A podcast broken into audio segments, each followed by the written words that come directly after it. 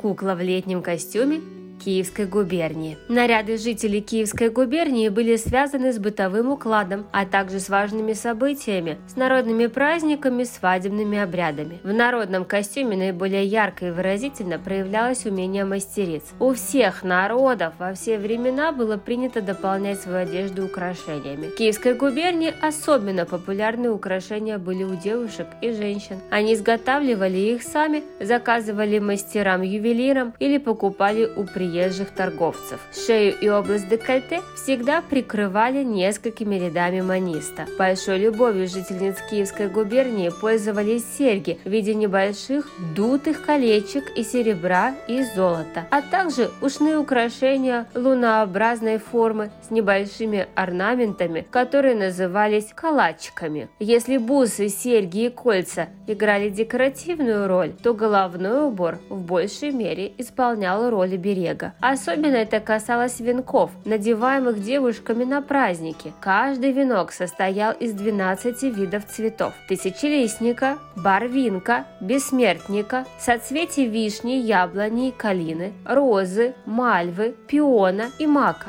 Иногда в венок вплетали плети хмеля, символизировавшего ум и хитрость, а самые юные красавицы украшали себя венками с ромашками, означавшими молодость, добро доброту и нежность. К венку в строго установленном порядке привязывали ленты. Центральная лента была коричневого цвета, символизирующего землю. По бокам от нее плетались бледно-желтые, знак солнца. Следом за ними зеленые ленты, молодость и красота. Далее шли небесные символы, ленточки синего цвета, охранявшие силу и здоровье. Затем ярко-желтая хлебная лента, а завершали все фиолетовая розовая и малиновая полоски ткани, означавшие мудрость и достаток в доме. Длина лент была также четко определена. Они должны были быть не на несколько сантиметров ниже девичьей косы и полностью закрывать волосы. Андарак – юбка из ткани домашнего изготовления, преимущественно красного цвета, отделанная в подоле вышитым или тканым разноцветным орнаментом. Кирсетка – безрукавная одежда, за застегивавшиеся на крючки или пуговицы и расширяющиеся от талии к низу короткими складками. В начале кирсетки шили из домотканого материала белого или темно-коричневого цветов. Их носили и женщины, и мужчины. Плахта – старинная женская поясная одежда, которая надевалась сверху вышитой по низу рубахи. Шилась из двух длинных полотнищ шерстяной клетчатой ткани, вытканной из разноцветной пряжи. Прежде чем надеть на себя плахту, ее перегибали пополам, поперек шва и только потом оборачивали ею нижнюю часть тела. Шов всегда должен был находиться сзади или по бокам. Если плахта была, как в данном случае, из двух полотнищ, нешитые концы, крылья плахты при движении женщины расходились, и из-под них была видна часть другой половины плахты. Чтобы эта часть виднелась делалось не наизнанку, а на лицевую сторону. Каждое полотнище ткали до половины орнаментом на лицо, а с половины наоборот, наизнанку. Плахта, как поясная одежда, известна с глубокой древности. В своей орнаментации она имеет много общего с южно-русской паневой. В середине 19